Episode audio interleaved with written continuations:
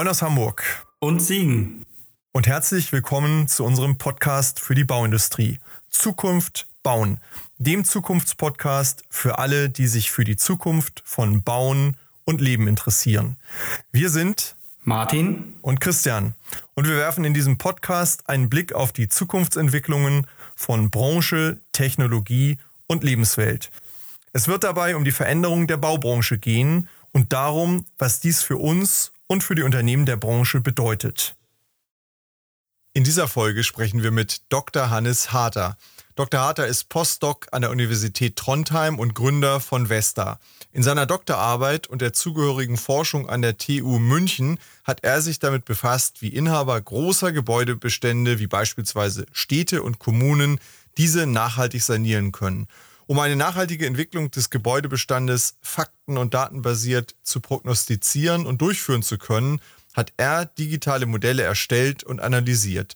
Gemeinsam befassen wir uns in dieser Folge mit den Fragen, die sich rund um das Ziel eines klimaneutralen Gebäudebestandes ergeben.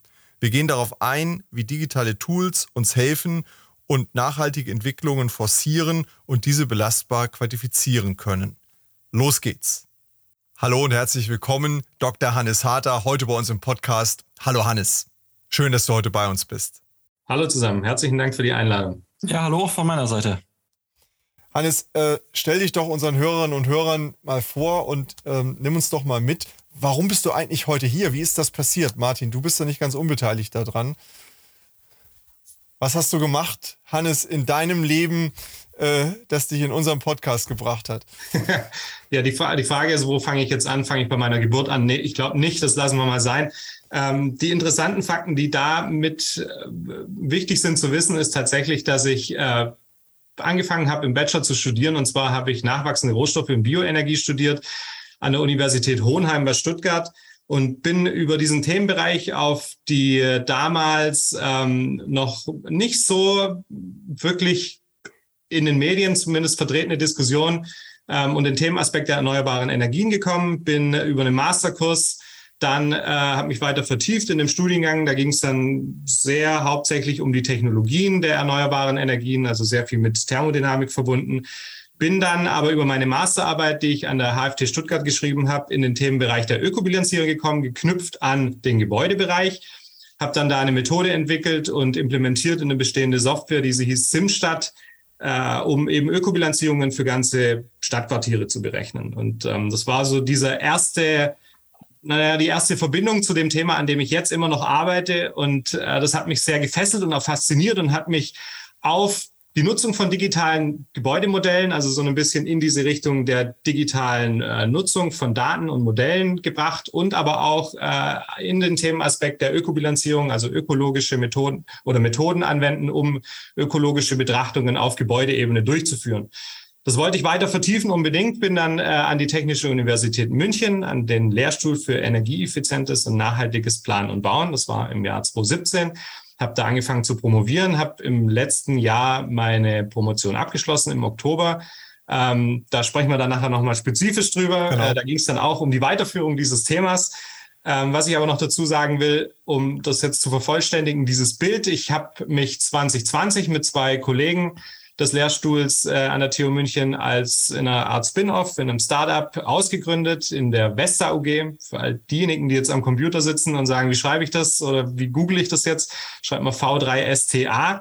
Ähm, so findet man uns auch über Google. Und zwar bieten wir da Leistungen im Bereich der Ökobilanzierung, ähm, grundsätzlich der nachhaltigen Gebäudeplanung ähm, an.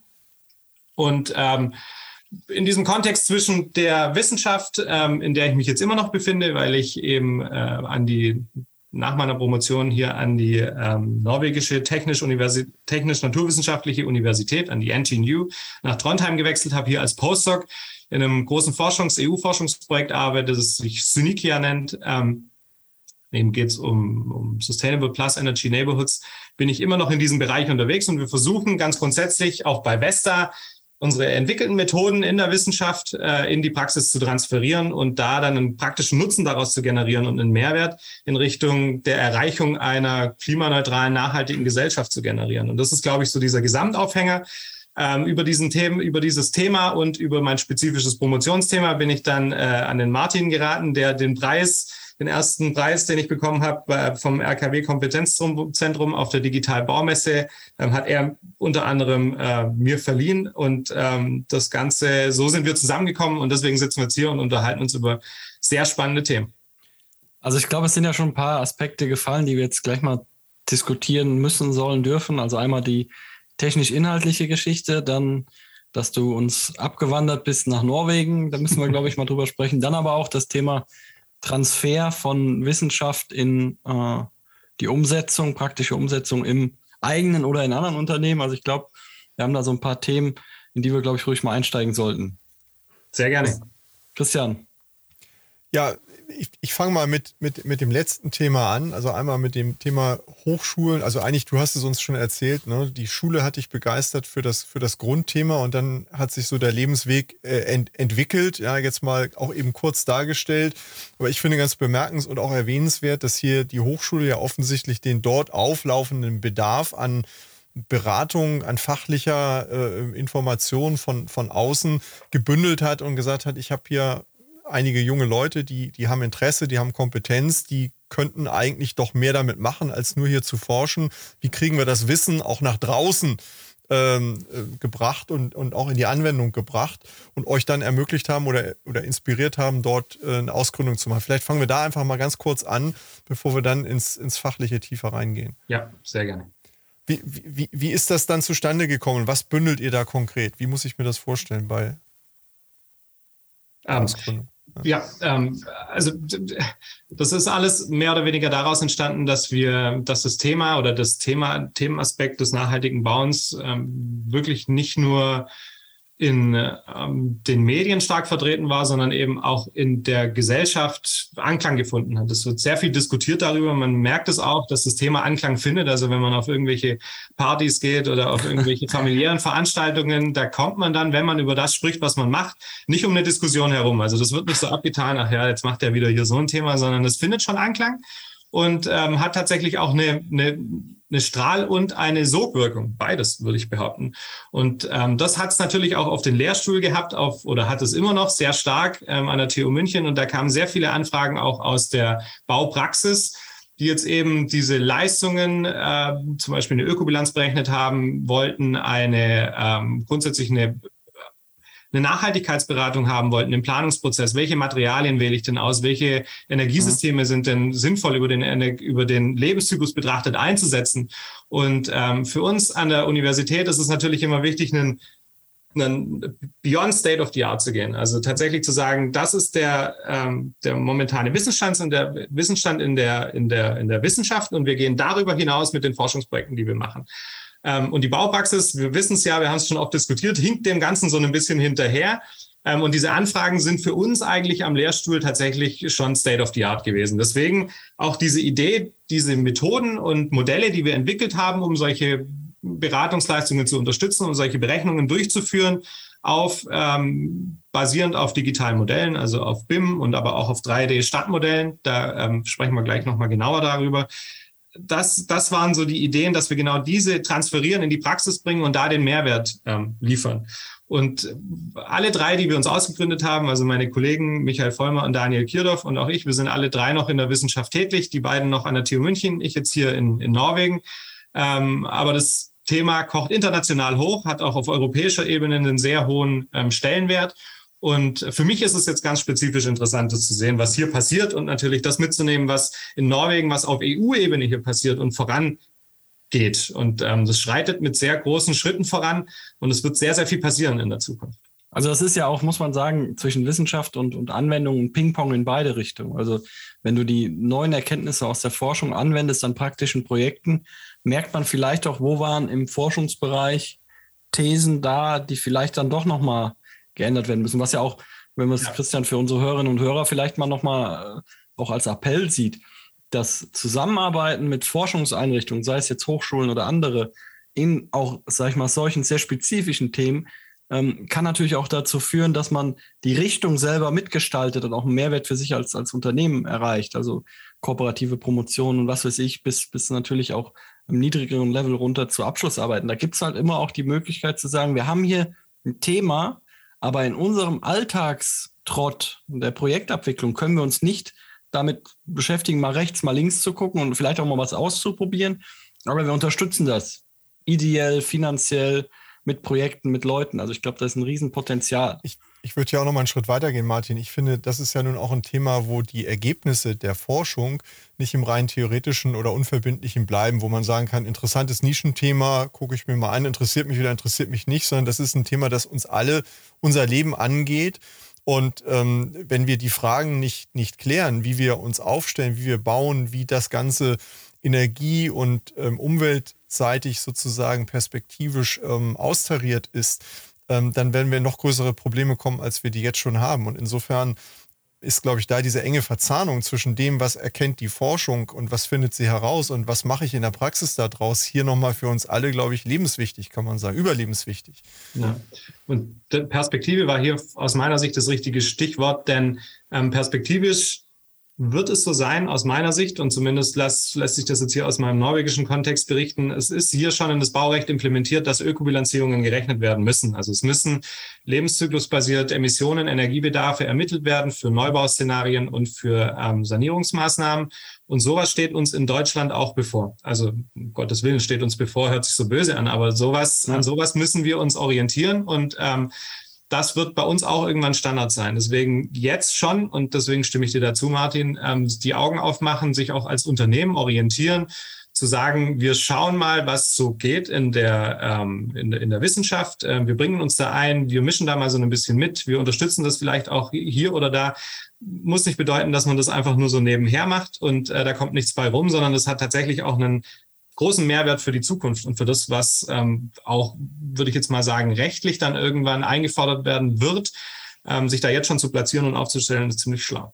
Ich glaube auch einfach, auch wenn man vielleicht gar nicht aktiv an so einem Vorhaben beteiligt ist, auch als Unternehmen oder Verbände, allein der Dialog ist ja schon wichtig, um, sag ich mal, auch so ein bisschen am Puls der Zeit zu bleiben, dass man nicht irgendwann der Musikmanager ist, der sagt, äh, Gitarrenmusik ist out und das hat derjenige, glaube ich, zu den Beatles gesagt.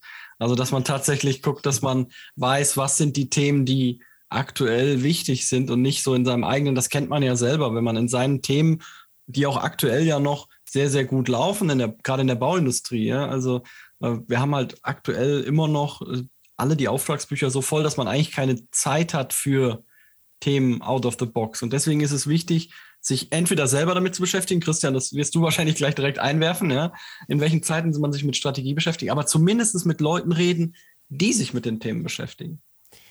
Ich finde, Hannes hat es ja schön gesagt. Also, ähm, wir beschäftigen uns hier und da mit dem Thema State of the Art. Ja, aber ich sehe natürlich, und wir sehen ja alle miteinander, wir bauen ja hier und da auch immer noch Projekte, die sind weit hinter State of the Art. Ja, also die ja. sind noch äh, yesterday äh, sozusagen. Und wir müssen ja in die Zukunft denken. Das heißt, ähm, wir, wir brauchen ja hier das Vordenken in die richtige Richtung, um dann überhaupt in der Praxis das Richtige tun zu können. Und ich denke, wir müssen, glaube ich, oder wir sollten versuchen, rauszukommen aus dieser äh, Problemdenke. Ja, da kommen jetzt irgendwelche Regulierungen, die machen uns das Leben wieder schwerer. Es ist ja umgekehrt.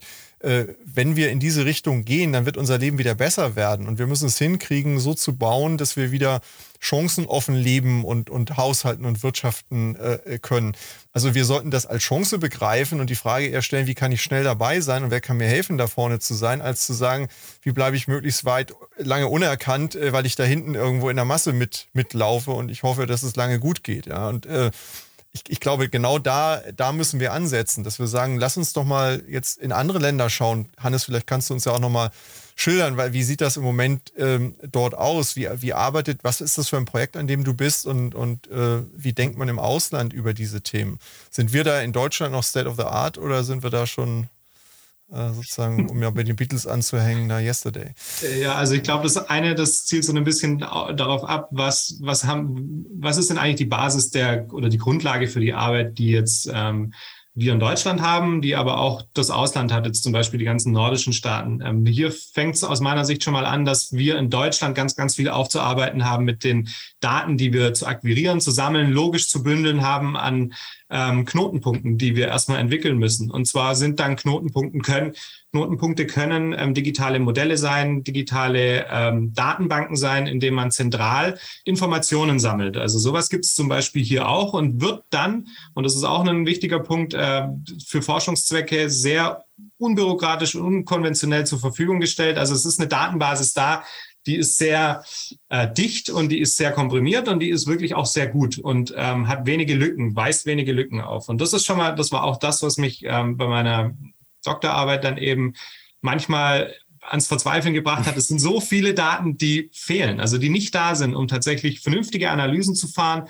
um nicht tausende Annahmen zu treffen, ähm, die man dann wieder begründen muss und ähm, sich aus irgendwelchen Literaturwerten, sich irgendwelche Annahmen herleiten, um dann Berechnungen durchführen zu können. Also das ist schon mal, das ist schon mal der erste Aspekt. Ähm, da würde ich sagen, schaut man auf Deutschland auch ziemlich skeptisch, weil ähm, so diese, diese, diese, diese Angst, auch Daten zu sammeln, irgendwo zu bündeln und bereitstehen zu haben, jemandem anderem zur Verfügung zu stellen, das, das glaube ich, das ist in Deutschland schon eine Sache, die wir äh, sehr ausgeprägt haben und die in anderen Ländern nicht ähm, so. Also wir haben jetzt ja, glaube ich, alle, wir sind jetzt ja alle im, im Bereich Virologie ähm, doch semi gut ausgebildet worden in den letzten Jahren. Äh, kann, kannst du das einordnen? Ist es schlimmer oder besser als beim Thema äh, Impfen und Impfdaten oder äh, Daten über die Pandemie, die wir haben? Und, äh, das ist eine, das ist eine, eine, eine, eine unfaire Frage, ich weiß. Ne, das ist gar keine unfaire Frage, weil witzigerweise hatte ich mich da mit Kollegen erst kurz ähm, davor unterhalten und auch da lacht man über Deutschland. Und zwar ist es nämlich hier lief das folgendermaßen ab. Ähm, hier hat jede Person ein Datum für einen Impftermin zugeschickt bekommen. Und äh, man hatte gar nicht die Option, sich zu, zu entscheiden, lasse ich mich impfen oder lasse ich mich nicht impfen. Die hatte man dann schon noch. Also man konnte den Termin absagen.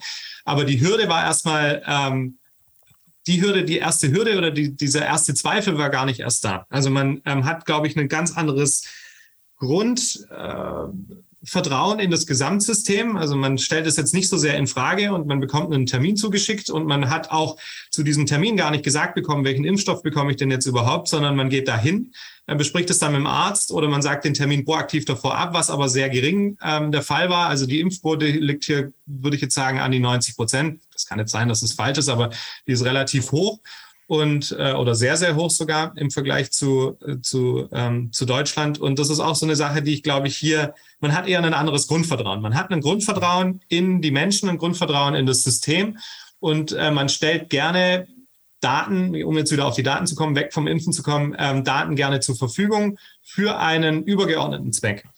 Und ich glaube, das sieht man in Deutschland jetzt, um immer wieder diesen Spagat zu haben zwischen den zwei Ländern, ähm, aus denen ich jetzt berichten kann, das sieht man da eher weniger. Also das ist auf jeden Fall schon mal der erste Punkt, von dem ich sagen würde, okay, da gibt es einiges nachzuholen. Ich glaube, auch das ist so ein bisschen die Angst von äh, der Baubranche oder eben auch von planenden Institutionen bis hin zu Kommunen oder ähm, zu Regierungen, zu sagen, wir haben einiges aufzuholen. Wir müssen da erstmal die richtigen Rahmenbedingungen schaffen, um aufzuarbeiten, was wir versäumt haben in den Jahren zuvor, um dann wirklich zu sagen, okay, alles klar, wir haben, wir bauen auf auf dem, was wir haben und wir können dann ganz andere Methoden und ähm, Modelle entwickeln, um sowas für Analysen zu nutzen, um sowas für äh, sagen wir mal, ähm, ja, Analysen zu nutzen, die man dann wiederum bewerten kann und daraus Handlungsempfehlungen ableiten kann. Also nun hast du ja tatsächlich auch mit, deinem, mit deiner Forschung da angesetzt, also vom, ich habe es vorhin so flapsig genannt, vom Bauchgefühl zum datenbasierten äh, ja, äh, Bewerten von der Situation. Also äh, Martin, du hattest äh, vorhin schon mal gesagt in, in unserem äh, Vorgespräch, ähm, man fährt dann irgendwo in eine Kommune rein, da steht, wir sind klimaneutral, irgendwo am, am, am Ortsschild dran. Ähm, ist das Gefühl oder nicht? Also wir haben beide kleine Kinder, Martin, wenn die dann fragen, die fragen dann ja, Papa, warum? Ja, also was, äh, wie, wie komme ich jetzt zu einer seriösen Antwort, die, die jenseits des Bauchgefühls liegt, äh, Hannes? Da, ich glaube, da kannst du helfen. ja, aber auch, ähm, ich glaube, da müssen dann die Kinder auch ein bisschen größer werden und auch die Motivation dazu aufbringen, sich da vertiefter mit der Thematik zu beschäftigen, ja. weil ähm, einfach ist das Thema auf gar keinen Fall, sondern es ist komplex. Und je höher man ähm, oder je tiefer man in ein Thema eindringt, so weiß es ja jeder, umso komplexer, umso schwieriger wird's. Aber auch wenn man rauszoomt und jetzt vor allem auch bei den Nachhaltigkeitsaspekten, die man betrachten kann, umso vielschichtiger und mehrdimensionaler wird diese Themenstellung und die Aufgabenstellung und dann auch der Bewertungsraum, den man am Ende dann ähm, vor sich liegen hat, um Handlungsempfehlungen daraus abzuleiten. Also um nochmal das Beispiel aufzugreifen mit der Klimaneutralität. Ich meine, das ist jetzt sowas, was tatsächlich eine große Strahlwirkung hat, ähm, kommt dann von, würde ich jetzt mal sagen, diesen ganzen IPCC-Berichten und den ganzen Themen, die äh, mediale Themen, die immer wieder darauf aufmerksam machen. Ähm, hallo, es muss was passieren, wir müssen was machen. Ähm, darauf aufbauen kommen dann Berichte, ähm, große Reports, die sagen, wir haben ein Ziel einzuhalten und ähm, da gibt's dann unterschiedliche Pfade dorthin. Die sagen dann, wir können so und so viele Emissionen noch ausstoßen, so und so viele Emissionen, äh, so, so, so und so hoch ist unser Budget noch. Ähm, daraus leiten sich dann natürlich für, wenn man das dann umlegt auf äh, Länder, wenn man das jetzt auf, die, auf den EU-Raum sieht, dann kann man dann sagen, so und so viel dürfen Länder dann noch ausstoßen und so weit lässt sich das dann immer weiter runterbrechen und dann gibt es tatsächlich auch Zahlen, ähm, ich habe jetzt keine spezifisch im Kopf, das müsste ich nochmal nachschauen, aber es sind die Creme-Pfade, die sowas auch aufzeigen und äh, anhand derer man sowas runterbrechen kann und sagen kann, so und so viele Emissionen dürfen wir pro Quadratmeter und Jahr im Gebäude noch ausstoßen, um tatsächlich in dieses Ziel noch hineinzupassen. Und ähm, ich würde sagen, so ein bisschen das Runterbrechen dieser Zahlen läuft entgegen der politischen Diskussionen, weil ähm, das Thema der Nachhaltigkeit aus meiner Sicht heraus ein wirklich krasses Thema in Bezug auf ähm, das Marketing von Firmen, aber auch von der Politik geworden ist, um eben, es ist ein Business Case. Ich würde es nicht anders bezeichnen, äh, für viele zumindest. Denn auf jedem Produkt oder auf vielen Produkten, wenn es jetzt ist es, ist es die Shampooflasche oder ist es die Zahnpasta-Packung bis hin zur Kommune oder zur Politik, die sagt, wir sind klimaneutral und zwar bis zum Jahr XYZ. Ähm, das hat mich schon immer irgendwie gegrabt, fasziniert und ich wollte mit meiner Arbeit auch auf Gebäudeebene oder mit Blick auf die Gebäude eben nachweisen und sagen, ist sowas denn wirklich möglich? Um vielleicht dann den Kindern die Frage zu beantworten, ja, äh, äh, vielleicht ein bisschen spezifischer, ja, na, ist alles Humbug, was hier steht, oder ist es tatsächlich auch möglich? Und das mhm. war so ein bisschen auch die Herausforderung, äh, nicht die Herausforderung, sondern die Motivation meiner Arbeit und das, was ich ähm, eben umgesetzt Also, also kommt, kommt hier das Thema Vision also diese Klimaneutralität, Vision, Daten, IT und technisches Verständnis dann quasi zusammen, dass ich halt nicht mehr nur sage, oh, hier sind jetzt alle, ich sage jetzt mal platt äh, und flapsig und auch auf niedrigem Niveau. Jetzt hat hier in der, in der Stadt XY gibt's jetzt alle Bushäuschen sind jetzt aus Holz. Ja, und es gibt in der, in der Stadtkantine keine Plastikstrohhalme mehr. Deswegen sind wir jetzt äh, auf dem Weg zur klimaneutralen Kommune und überall im Rathaus hält ein, Schicht, ein Schild, wenn du gehst, mach bitte das Licht aus, sondern wir wollen jetzt wirklich wie Techniker, ich bin ja auch immer noch total der Meinung, dass die äh, Thematik, die auch Fridays for Future und Co. anspricht, nicht nur über Demonstrationen gelöst wird, sondern auch indem genau die, die da sind, technisches Know-how entwickeln, vielleicht auch was Technisches studieren und dann geniale Sachen entfinden, um die Probleme, die sie zu Recht bemängeln, auf den Demos dann auch zu lösen. Ähm, weil ich glaube, das geht nur über Erfindung. Also dieser mhm. technische Ansatz da, also Technik und dieses doch eher emotionale Thema, zumindest wie es aktuell diskutiert wird, gehören für mich eigentlich zwingend zusammen. Und deswegen, da hast du da vielleicht mal beispielhafte Zahlen aus deiner Bearbeitung, ähm, ja. was da so rausgekommen ist? Ja, also mir, mir, fällt da noch ein, ein Gedanke dazu ein. Wir kennen doch alle diesen World Earth Day, wo wir dann irgendwo sagen, jetzt haben wir unsere Ressourcen fürs Jahr ja. aufgebraucht. Kann man das runterbrechen? Wie viele, wie viele Tage im Jahr kann ich äh, in meiner Stadt guten Gewissens leben, wo, wo ich sage, ab heute wird es jetzt kritisch? Das ist der Earth Overshoot Day. Also so eine, so eine Zahl habe ich, glaube ich, auf kommunaler Ebene noch nicht gesehen. Aber das wäre was interessant. Da könnte man ja auch was draus machen. Da könnte doch mal jemand dran forschen. Da könnte sich mal jemand mit auseinandersetzen. Nee, aber ähm, so eine Zahl gibt es nicht. Ähm, um aber auf das Thema nochmal einzugehen, Martin, dass du gerade gesagt hast, ein paar Zahlen nennen, ähm, ein paar Untersuchungen, auf ein paar Untersuchungen eingehen, das kann ich gerne machen. Und zwar ist es so dieser Aufhänger gewesen, auch äh, die Klimaneutralität auf kommunaler Ebene war der Grundaufhänger. Und ähm, klar, wenn man an der Technischen Universität München promoviert, dann hat man in den meisten Fällen eine bayerische äh, Case Study als Grundlage für seine Arbeit. In meinem Fall war es eben die Stadt München. Ähm, die Stadt München ganz spezifisch mit ihrem Wohngebäudebestand. Ja, das sind so 115.000 Wohngebäude und ähm, 115.000 Wohngebäude, die betrieben werden. Da kommen jedes Jahr ein paar mehr dazu. Die werden saniert. Da wird vielleicht aufgestockt, nachverdichtet. Da passiert ganz schön viel in dem Gebäudebestand. Ähm, der ist sehr diversifiziert. Da gibt es Wohngebäude, da gibt es äh, Nicht-Wohngebäude. Ähm, die unterscheiden sich dann wiederum in unterschiedliche Nutzungsarten. Ähm, und alle verbrauchen aber grundsätzlich Ressourcen. Also auf irgendwelche Art und Weise verbrauchen sie stoffliche und energetische Ressourcen, verbrauchen, aber binden sie auch ähm, über deren Lebenszyklus hinweg. Und ähm, dem gegenüber steht dann, stehen dann solche politischen Aussagen wie zum Beispiel, wir werden klimaneutral bis zum Jahr 2035. Baff. So steht es da. Okay, alles klar. Und ähm, dem gegenüber hat man dann aber jetzt wenig Möglichkeiten, weil ja, wir haben schon drüber gesprochen, die Datenbasis ähm, nicht so wirklich äh, da ist, äh, nicht so wirklich äh, vernünftige Daten ohne große Datenlücken ähm, eben zur Verfügung stellt für solche Analysen, äh, muss man sich jetzt was überlegen, ob man diesen, wie man, wie man dieses Thema angeht, um mal zu schauen, ob denn diese politischen Ziele, die da ähm, auch genannt werden und beschrieben werden, definiert werden, denn realistisch sind. Ähm, ich habe dann, und äh, da wird jetzt in München auch sehr stark dran gearbeitet, seit dem Jahr 2019 an einem digitalen Zwilling der Stadt ähm, München ähm, werden Daten erfasst eben in diesen dig digitalen Gebäudezwilling, also ähm, bezogen auf die Gebäude jetzt eben integriert, ähm, werden Daten angereichert zur Verfügung gestellt. Das war die Grundlage für meine Arbeit. Man kann sich das so vorstellen, das ist eben ein ähm, 3D-Stadtmodell, so wie man es bei Google kennt, aber eben in einem äh, detaillierteren Standard. Das ist der City-GML-Standard, der es eben ermöglicht, weiterführende Informationen in, diesen, in dieses Datenmodell zu integrieren. Also da ist jetzt nicht nur die Kubatur beschrieben des Gebäudes, also Höhe, Länge, Breite, ähm, Dachform, sondern da können auch beliebige weitere Informationen angehängt werden. Zum Beispiel, was ist es denn, was hat das Gebäude für ein Baujahr, für eine Nutzungsart, ähm, welches Energiesystem äh, steckt denn in diesem Gebäude.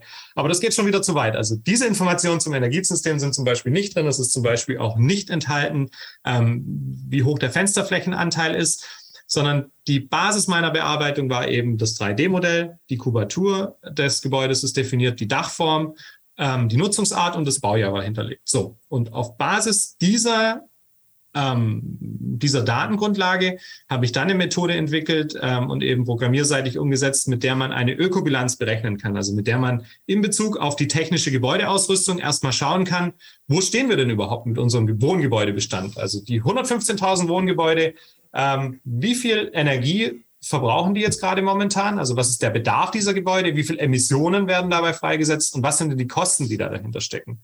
Um dann darauf aufbauen zu schauen, naja, mit dem Ziel der Klimaneutralität 2035 und den Zielen, die sich die Stadtwerke München gesetzt haben für den Ausbau des, äh, ähm, der Fernwärmeleitungen oder für den Einsatz von Wärmepumpen im häuslichen Bereich, kann man dann in die Zukunft schauen, Szenarien berechnen und sagen, naja, wenn wir jetzt alle Gebäude sanieren bis 2035, sagen wir mal auf den gesetzlichen Mindeststandard oder auf den Passivhausstandard, und wenn wir dann darauf setzen, dass wir alle Gebäude womöglich an das Fernwärmenetz anschließen, wo das nicht möglich ist, eben mit Fernwärme, äh, mit Wärmepumpen versorgen, äh, und wo das wiederum nicht möglich ist, eben mit äh, Gasheizungen oder wie auch immer arbeiten, also mit einem minimalen Anteil, ähm, den man eben realistisch abbilden muss, arbeitet, dann ähm, lassen sich solche, solche, solche Klimaszenarien oder solche äh, Klimaziele dann ganz gut bewerten, aus der Sicht der Gebäude heraus.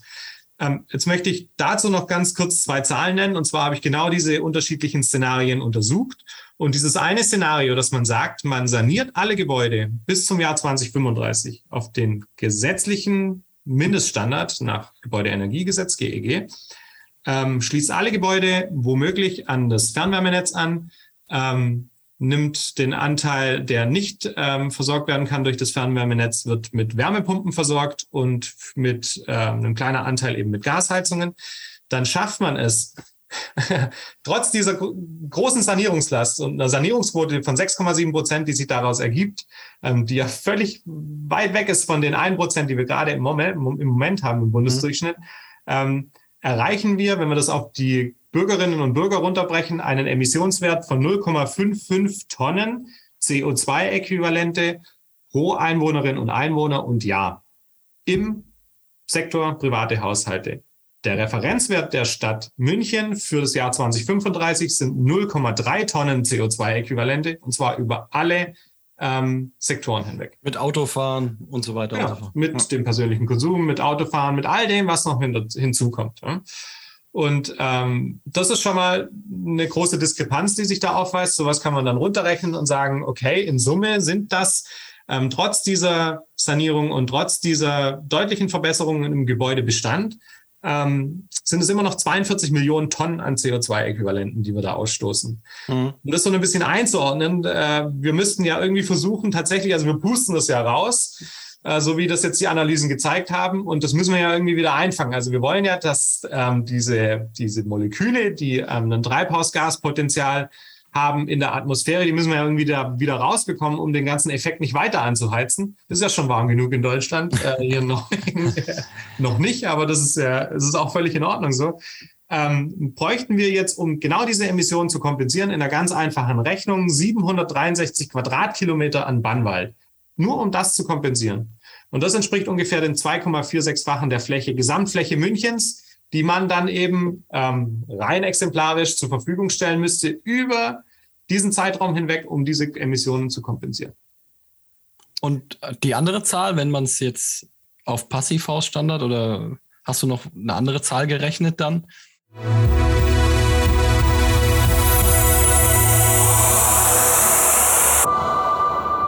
An dieser Stelle ein kurzer Hinweis in eigener Sache für diejenigen unter unseren Zuhörern, die sich gerade in ihrem eigenen Unternehmen mit relevanten Zukunftsfragen befassen und die deren Ausgestaltung und die Umsetzung von Lösungen beschleunigt und ergebnisorientiert für den Erfolg vorantreiben wollen. Sprechen Sie gern Martin Ferger für Themen zu Lean, BIM, Digitalisierung und Prozessoptimierung über www.ferger-consulting.de und mich, Christian Haag, zu strategischer Transformation, Strategie, Führung und Sparring für Top-Entscheider über www.christianhaag.de an. Im Rahmen dieses Podcasts, aber auch darüber hinaus, tragen wir gern als Speaker in Präsenz oder online zur Inspiration Ihres Publikums im Rahmen Ihrer Veranstaltungen bei. So oder so freuen wir uns auf und über regen Austausch mit Ihnen und euch. Nehmen Sie, nehmt einfach Kontakt zu uns auf.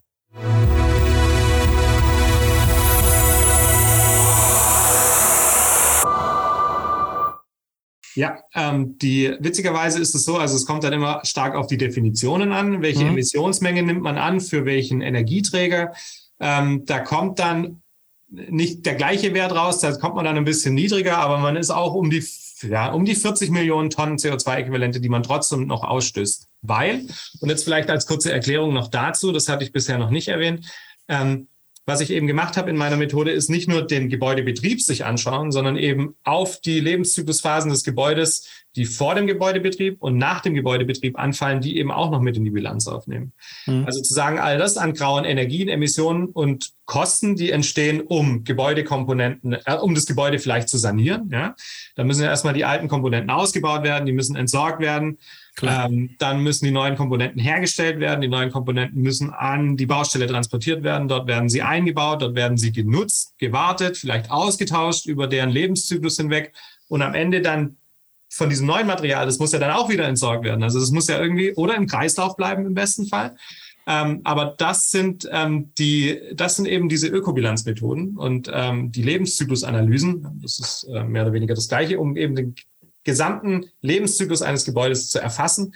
Und wenn man das mit betrachtet, dann ähm, tauchen eben immer noch versteckte Emissionen auf, deswegen auch graue Emissionen, in Englisch Embedded Emissions, ähm, die wir sonst in der normalen Betrachtung nicht mit in die Bilanz aufnehmen. Und Hannes, wenn man das mal nach vorne denkt, wenn man es umdreht, also wir haben jetzt die Lücke, die du aufgezeigt hast, ähm, wie kriegen wir es denn gelöst? Aus meiner Sicht ist es so, dass wir, also es ist. Was ist der realistische Weg, wenn man jetzt mal, ja, man sagt, das ist mal jetzt ähm, äh, Fakt, dass es schwierig ist, ja, das, das auf Null zu kriegen. Ähm, was ist realistisch? Was sollten wir tun? Was können wir tun? Mhm. Ähm, aus meiner Sicht ist es immer noch extrem wichtig, den Bestand zu ertüchtigen und den Bestand erstmal zu erhalten. Also das, was wir haben und sehr, sehr viele Emissionen ergeben sich aus dem Bestand. Wir müssen den Bestand erhalten und ertüchtigen so ertüchtigen, dass wir auf ähm, erneuerbare Energien setzen und jetzt nicht sagen, der Atomstrom ist auf einmal nachhaltig oder die Gasversorgung ist äh, auf einmal nachhaltig. Um Gottes Willen, das bitte nicht sondern auf die Technologien der erneuerbaren Energien setzen. Wenn wir sagen, wir sanieren, ähm, dann sanieren wir eben äh, oder nachverdichten auch, dann nutzen wir Holzkonstruktion, beziehungsweise sagen wir es ganz grundsätzlich, wir nutzen nachwachsende Materialien äh, und Rohstoffe, die im besten Fall in ihrem Wachstumsprozess ähm, Kohlenstoff elementar binden und der Atmosphäre entziehen. Ähm, im Gebäude, am Gebäude, um das Gebäude zu dämmen, um es zu ertüchtigen. Das wäre natürlich ein Pfad und äh, wir müssen es so schnell wie möglich tun ähm, um eben diesem Ziel entgegenzuwirken. Und dann, und dann kommen wir am Ende, also wenn wir das alles lebenszyklusbasiert betrachten, kommen wir am Ende, wir werden nie um diese, an diese Null-Emissionen kommen. Nicht, wenn wir so weitermachen, wie wir es jetzt tun. Und bis 2035, da drückt das schon ein bisschen, wird das aus meiner Sicht nicht realisierbar machbar sein. Dann brauchen wir Technologien, Möglichkeiten, ähm, wie auch immer das aussehen mag, um zu kompensieren, um das zu kompensieren, was wir, ähm, was wir rauspusten. Und äh, das ist ein großer Knackpunkt tatsächlich. Wenn man jetzt mal anschaut, du hast diese Zahlen ja dann auch veröffentlicht, hast sicherlich ja. auch mit dem einen oder anderen Entscheider oder der Politik in München auch mal Kontakt gehabt. Mhm. Haben die, äh, waren die begeistert, verblüfft, erstaunt oder haben sie dich aus dem Raum gejagt?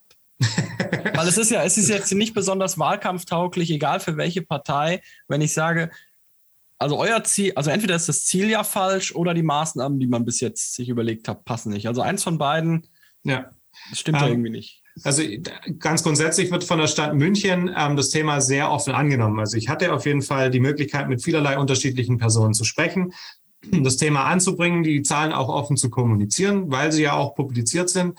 Ähm, das hat äh, für mediale Aufmerksamkeit gesorgt, unter anderem ja auch in gewisser Weise dafür, das spricht ja auch das Thema und die Ergebnisse sprechen ja auch irgendwie für den, den Preis, den ich gewonnen hatte mit der Promotion. Ähm, ist es so, dass man jetzt da nicht aus dem Raum gejagt wird, aber ähm, ich würde sagen, man wird auf eine gewisse Art und Weise noch vertröstet, weil ich denke, man ist im Prozess des noch Aufholens. Und zwar in Bezug auf das, was man versäumt hat. Wir hatten da vorhin schon drüber gesprochen. Also erstmal in Bezug auf die Daten. Es wird stark daran gearbeitet, es werden Millionen investiert äh, ein zweistelliger Millionenbetrag in den, Aus, in den Ausbau oder in die Realisierung äh, eines digitalen Zwillings. Also da fließen ziemlich viele Gelder mit rein. Man versucht erstmal jetzt eine Grundlage zu schaffen, glaube ich, um sich dann für die Zukunft zu wappnen und zu sagen, ähm, wir, wir nehmen uns der, der, der Sache an und ich bin da auch nicht müde und ich werde auch nicht müde, da ähm, weiter Druck auch zu machen und da tatsächlich auch zusammenarbeiten zu wollen, weil ich glaube, das Allerschlimmste und ähm, Blödeste an der Sache wäre ja, wenn wir beide sagen, na ja, also ich finde ihr, was ihr da ähm, sagt, ist falsch und wenn die anderen sagen, na ja, wir verschließen uns oder wenn die Kommunen sagen, generell, wir verschließen uns diesen, diesen Thematiken und wir machen da nicht mit und wir finden das alles blöd, weil wir, ihr widerlegt unsere Ziele, ihr in der mhm. Wissenschaft, ihr widerlegt unsere Ziele, die wir formuliert haben. Ähm, wir müssen uns da finden in der Mitte und zusammen an den Themen arbeiten. Anders macht es keinen Sinn.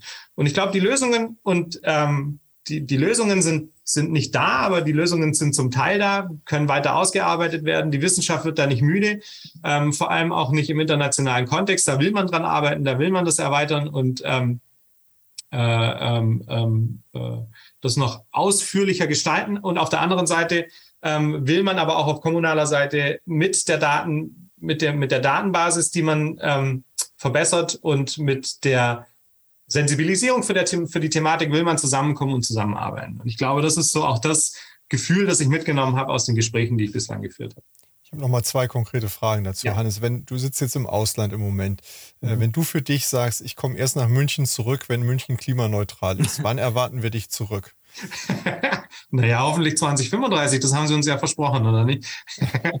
ähm, äh, schauen wir mal. Also sobald, so, es, es, hängt ja nicht alles nur davon ab und ich bin ja auch immer wieder kompromissbereit. Sobald die, ähm, sobald ein der Wille da ist, konkret an der Thematik weiterzuarbeiten und zu sagen, wir packen das zusammen an und wir machen das, bin ich jederzeit dazu bereit, äh, methodisch, wissenschaftlich mit dem Know-how, das wir haben, zur Verfügung zu stehen und äh, gemeinsam an der Sache zu arbeiten.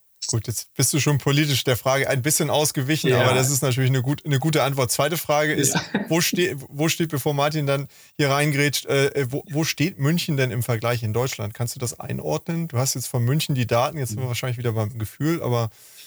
Ähm, ähm, ja, da sind wir bei dem Gefühl. Also ich hatte noch eine andere Case Study und das ist vielleicht auch interessant. Ähm, das war die ähm, New York City, war es eben unter der Wohngebäudebestand von New York City. Das waren dann ungefähr 500.000, also eine halbe Million Gebäude, die ich angeschaut habe. Und da sieht es schon deutlich schlechter aus. Also ja, und, und, in Deutschland, ich komme ja aus Hamburg, wie sieht es für Hamburg aus? Na, das ist so ein bisschen, hm, das ist Kannst du uns Hoffnung machen? Im Fußball sind wir nicht so gut. Ja, da sind die Münchner schon vorne. Kannst du uns wenigstens in dem Thema Hoffnung machen im Norden hier? Ich glaube, die Sonne scheint da nicht so oft, das ist schon mal ein bisschen schlechter, aber ihr seid nah an der Windkraft dran. Ähm, ich glaube aber, dass die, naja, wie sieht denn die Gebäudestruktur aus? Ihr habt auch relativ viele alte Gebäude, die man ertüchtigen müsste. Vielleicht hat man da ein bisschen. 70.000 haben wir, glaube ich. Wie viel? 70.000 Wohngebäude. 70.000 Wohngebäude. Und davon sind wie viele ähm, denkmalgeschützt? Weiß man jetzt auch nicht. Da muss man dann ich vielleicht. Weiß noch, nicht. Muss man noch mal drauf schauen. Also ich glaube ganz grundsätzlich, ähm, es ist realisierbar und je weniger Gebäude es sind, umso eher schafft man das Ziel zu erreichen. Ich kenne auch nicht die Sanierungsquote. Ich weiß nicht, jetzt, wie viele jetzt spielen wir den Ball nach Siegen. Hat, hat bestimmt nicht so viele Gebäude wie Hamburg oder ja. München. Ich weiß aber auch nicht, wie viele. Und ähm, ich, ich wollte eigentlich so ein generelles Thema ansprechen, was, glaube ich, kein Münchner, kein Hamburger, ähm, traditionell sogar eher ein Siegender Problem ist, nämlich unser berühmtes Ja, aber. Also du hast das eben mhm. angedeutet, dass wir Ängste haben, auch mit Daten. Also ich, ich glaube, dein Thema ich sage jetzt einfach mal dein Thema, das ist eigentlich ja unser aller Thema, genauso wie viele andere Themen, die wir schon im Podcast ähm, besprochen haben, werden sehr, sehr stark datengetrieben in Zukunft sein. Also mhm. man, egal auf welche Tagung, die sich ein bisschen mit Strategie beschäftigt, aktuell geht, da ist immer das Thema Daten äh, liegt da immer hinter. Egal, ob wir über BIM reden, über KI, über alles Mögliche, äh, ohne Daten geht's nicht. Und wenn ich dann überlege, dass wir eigentlich immer vom Ja, aber ausgehen, also für mich ist es das Kernbeispiel ähm, unser ähm, Bargeld-Thema in Deutschland, wo man einfach mal sieht, wie unterschiedlich eine Philosophie ist. Also ich war auch in Norwegen im Urlaub und ähm, wurde gefragt, ja, wie hast du das mit dem Geldumtauschen gemacht? Habe ich gesagt, gar nicht. Also ähm, in Norwegen gibt es tatsächlich etliche Geschäfte, in Schweden auch, wo ein Schild steht, wir nehmen kein Bargeld. Ja. Ich habe hier immer noch einen Bäcker um die Ecke, der keine Karte nimmt.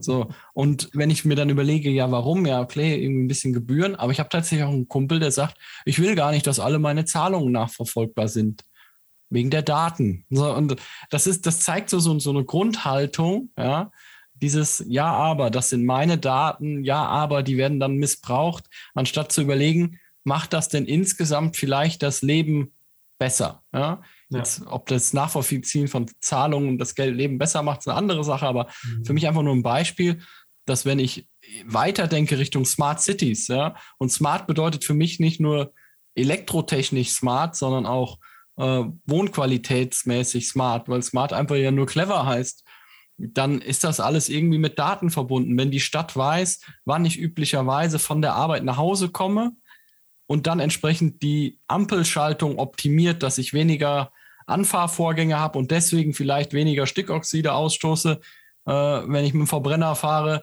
ähm, dann ist das smart und hat irgendwas mit Daten zu tun. Und das ist, glaube ich, auch ein richtig extremer Appell einmal an die Bevölkerung an sich, aber ich glaube auch ein Thema des Geschäftsmodells für unsere Hörerinnen und Hörer, Christian, glaube ich, für die Baufirmen, dass man auf jeden Fall jetzt anfangen soll, die Daten zu sammeln, auch wenn man vielleicht noch gar nicht weiß, was man vielleicht damit macht, weil ich glaube, es werden sich sehr, sehr viele Geschäftsmodelle daraus entwickeln, weil auch Baufirmen, planende, ähm, verarbeitende äh, Betriebe ähm, in der Bau, im Bausektor sehr, sehr viele Daten quasi automatisch mitsammeln könnten während ihrer Haupttätigkeit. Das ist, glaube ich, ein wichtiges Thema, das Datenthema.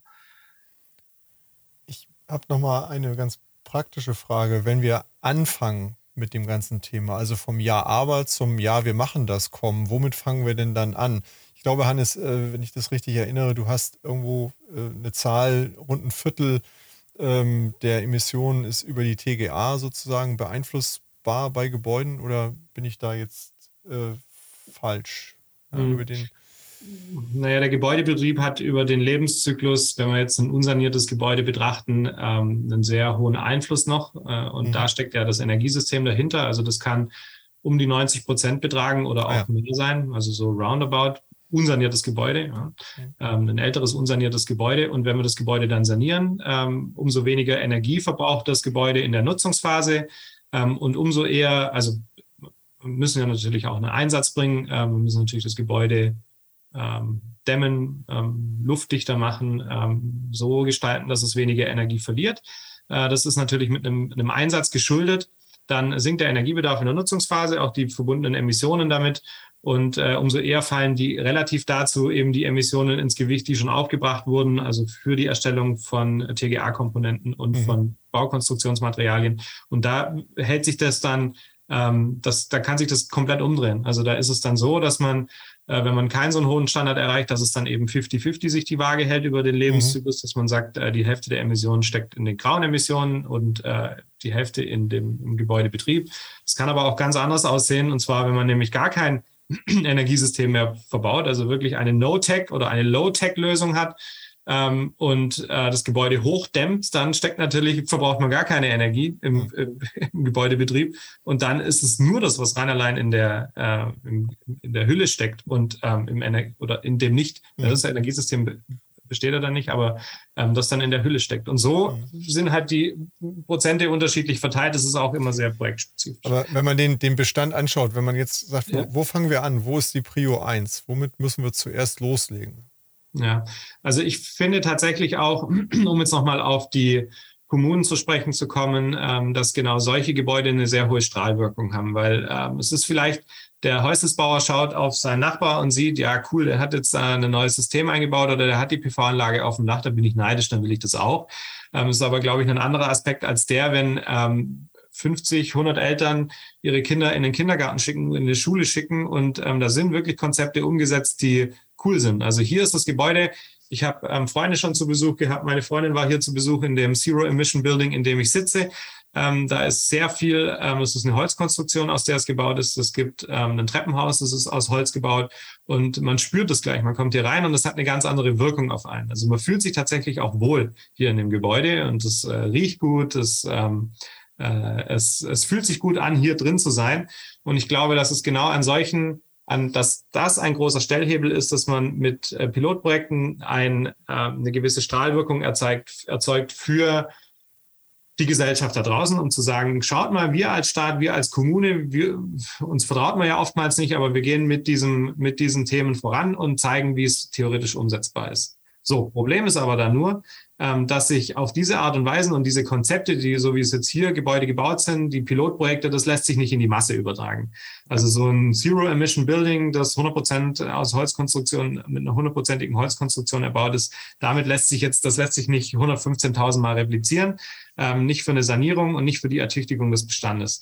Und ich glaube, ein ganz wichtiger Punkt ist, dass, und der Ansatzpunkt sind da eben meine Analysen und das, was wir berechnen können und berechnet haben auch, das als Basis zu nutzen, um sich logische Sanierungsszenarien abzuleiten, die sich aus unterschiedlichen, sagen wir mal, Entscheidungsräumen ergeben. Ja, mhm. Bei mir in der Doktorarbeit war das jetzt eben ein dreidimensionaler Entscheidungsraum aus dem Gebäude, das am ältesten ist, das äh, den höchsten spezifischen und absoluten Energieverbrauch hat. Diese Werte normiert und geschaut, äh, welche Gebäude fallen da ähm, in dem Sanierungszeitraum 2020 bis 2035 ähm, als erstes an, welches sind die ersten 1000 Gebäude, die man sanieren muss, äh, die in dieses Raster fallen und so dann sukzessive fortbewegt. Mhm. Und ich glaube, dass jede Kommune das für sich selbst entscheiden muss, was da der logische, die logische Herangehensweise ist, weil niemand kennt den Gebäudebestand besser als die Kommune, sollte, äh, sollte ihn besser kennen als die Kommune selbst oder das Bauunternehmen oder die große Bank oder ähm, der große Gebäudeportfoliohalter oder die große, große Gebäudeportfoliohalterin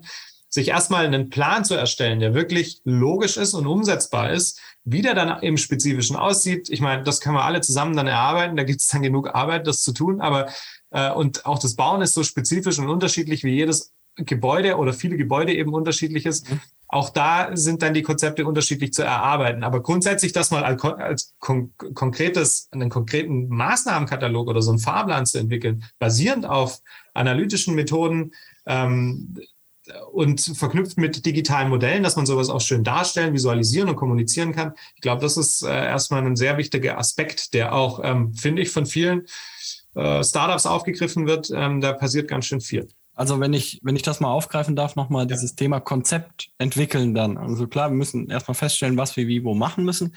Aber dieses konkrete Was, da ist es, glaube ich, auch nochmal wichtig, dass da auch die Ideen aufgegriffen werden, die seitens der Planer, der Architektur, auch der, der, der, der Bauindustrie oder der, des Bauhandwerks ja da sind. Also wenn ich jetzt mal, und da geht es ja nicht unbedingt nur um Hightech, da geht es auch einfach um clevere Gebäudearchitektur. Ja, jetzt im Bestand mhm. ein bisschen schwieriger als im Neubau, aber wenn ich mal äh, einen lapidaren Vergleich ziehe, ähm, ich war mal im Urlaub in ähm, Andalusien in der Alhambra. Ich weiß gar nicht, wie alt sie ist, aber sie ist sehr alt und da ist es fast immer kühl drin. Ja, einfach weil es eine clevere Architektur ist. Gleichzeitig war ich in Florida in einem nicht oder kaum gedämmten Holzhaus mit einer Klimaanlage, deren Fühler auf der Südseite der Fassade angebracht war. Und wir haben in zwei Wochen so viel Stromverbrauch wie zu Hause in einem Dreivierteljahr.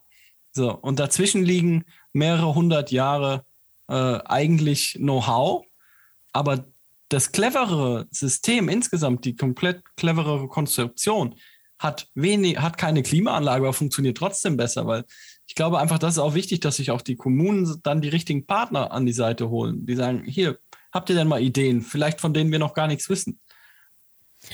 also ich glaube, es, es zeigt einmal nochmal ganz klar, Daten sind gut, aber wir müssen aus Daten eben auch Wissen machen. Ne? Und Wissen für sich muss, muss dann wieder ähm, zugänglich gemacht werden. Und da finde ich, äh, Hannes, hast du nochmal sehr gut gesagt, was ja für, für die Wissenschaft manchmal schwierig ist. Wir müssen die Leute emotional äh, packen. Das heißt, wir brauchen so Leuchttürme, wir müssen es irgendwie verstehbar machen und wir müssen eigentlich den Wunsch danach wecken und der ist dann vielleicht eher emotional, weil wir Menschen da emotional entscheiden. Und wenn die Daten das unterlegen, ja, oder wir, wir einen Wunsch nach etwas wecken, was eigentlich datengetrieben ist äh, im Hintergrund, dann bewegen wir auch das Ganze in die richtige Richtung. Und ähm, ich fand nochmal den Impuls ganz wichtig, auch für jede Kommune, lerne deine Gebäude, deinen Bestand, lerne den erstmal kennen. Also ähm, mhm. guck mal, wo sind denn Daten, die wir schon haben, trag die zusammen, füll die Lücken und ähm, entwickel das damit wir rauskommen aus diesem ähm, Bauchgefühl-Thema. Das ist, glaube ich, ganz wichtig. Ja. Wenn man jetzt. Oder Christian, möchtest du? Ja, ne, ich, ich frage nochmal jetzt in die, in, nach, nach vorne. Wir kommen ja so jetzt so äh, ja. in, in, unsere Zielgerade hier. Nach genau. vorne, äh, Hannes, was hast du auf der Agenda für die, für die nächsten Jahre? Du hast jetzt ja schon viel äh, gemacht in, in, den, in der kurzen Zeit, kann man fast sagen. Mhm. Ähm, was, was beschäftigt dich die nächsten Jahre oder, oder dich und euch ja in, in dem Themengebiet. Ja. Ähm, ich glaube, ganz wichtig ist zu, zu sehen, dass wir jetzt ja meistens immer nur über Energiebedarfe und Emissionen sprechen. Aber das ist ja auch, ähm, das ist nur ein oder sind nur Teilaspekte der Nachhaltigkeit. Und ich hatte es vorhin schon mal ganz kurz erwähnt und auch angesprochen. Ähm, eigentlich bräuchten wir einen viel ausgeweiteteren ähm, Entscheidungsraum und eine viel eine mehrdimensionale Entscheidungsbasis, weil das Thema einfach kein einfaches ist. Ja, Themen werden komplexer, die Welt wird komplexer, Daten werden komplexer ähm, und somit werden auch die Entscheidungsräume, die wir definieren und die wir auch betrachten müssen, um vernünftige Entscheidungen zu treffen, schlaue Entscheidungen zu treffen, werden auch immer komplexer. Und genau daran arbeiten wir. Also es gibt so viele schöne kleine Insellösungen, die funktionieren für spezifische Anwendungsfälle, ähm, die zusammenzubringen in was Größerem, in etwas grö eine gemeinsame Basis zu schaffen, um ähm, vielleicht auch einen offenen, eine offene Basis zu schaffen, die erstmal die Daten bereitstellt, also eine Grundlage schafft. Da, darauf können wir alle aufbauen um dann mit unterschiedlichen methodischen Aspekten daran anzuknüpfen und das zu erweitern über den Energiebedarf, über die Emissionen hinaus auf ähm, soziale Belange.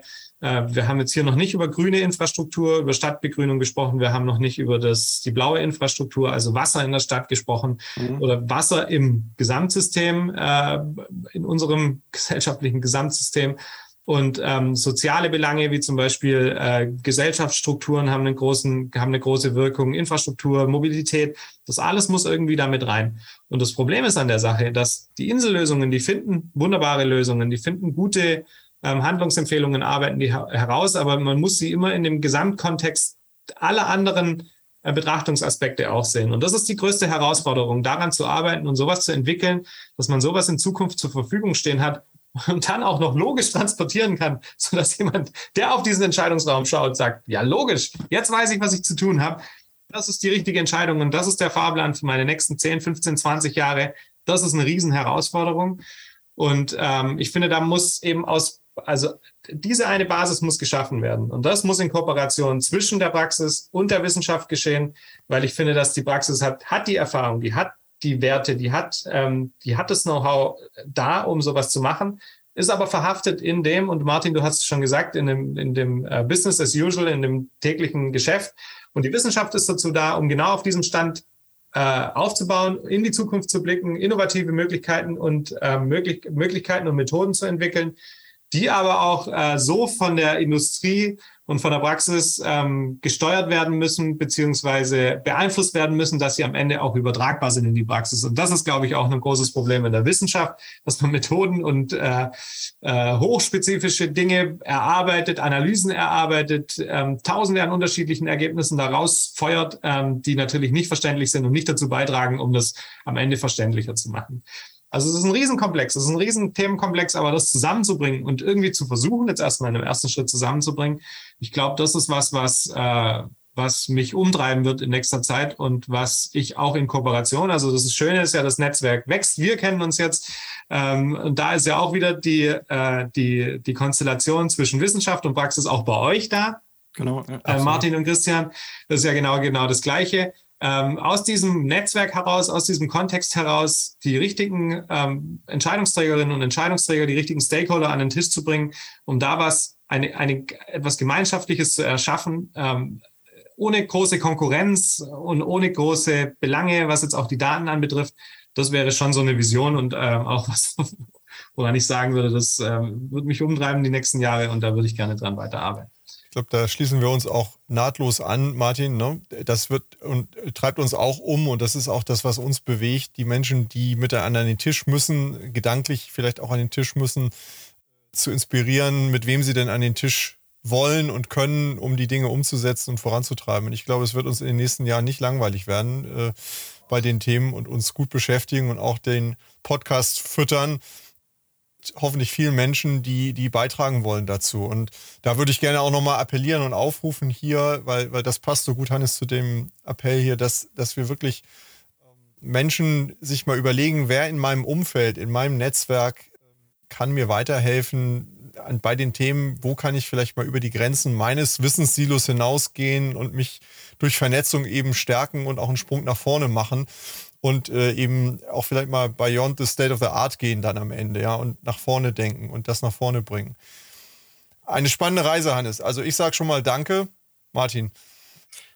Ich kann dazu gar nicht mehr viel ergänzen, außer dass ich doch auch neben dem sag ich mal, Kritikpunkten, die wir geäußert haben, was Datenaffinität und so weiter angeht, ich doch einen positiven Ansatz da auch sehe, dass doch, glaube ich, mittlerweile viele, viele auch kluge Köpfe erkannt haben, dass wir uns den Themen widmen müssen. Und das ist auch, glaube ich, mein Gefühl auch immer so ein deutsches Thema. Manchmal starten wir ein bisschen später, aber wenn wir dann gestartet sind, überholen wir dann doch als doch relativ kräftiger Kahn dann vielleicht den einen oder anderen wieder. Das gilt für die Bauunternehmen genauso für die Kommunen, aber auch für die Planenden, die Gesetzgebung. Ich glaube, dass man jetzt nicht sagen muss, okay, wir sind jetzt den anderen hinterher, dann lassen wir es gerade bleiben, sondern ich glaube, dass die Chance da ist, weil wir dann doch irgendwann immer einen großen Hebel haben, ähm, da auch viel zu erreichen.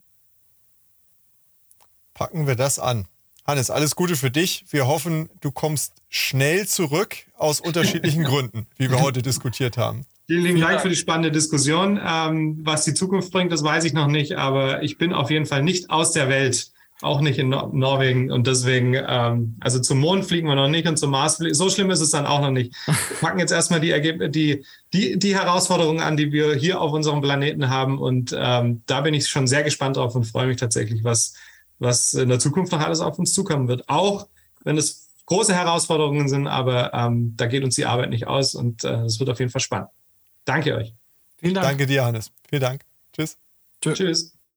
Vielen Dank an Sie und euch fürs Zuhören bei Zukunft bauen, dem Zukunftspodcast für die Bauindustrie. Wenn euch der Podcast gefällt, würden wir uns über eine Bewertung freuen und natürlich darüber, wenn ihr den Podcast bei einem Podcast-Provider eures Vertrauens abonniert. Wir freuen uns auf ein Wiederhören. Bis bald.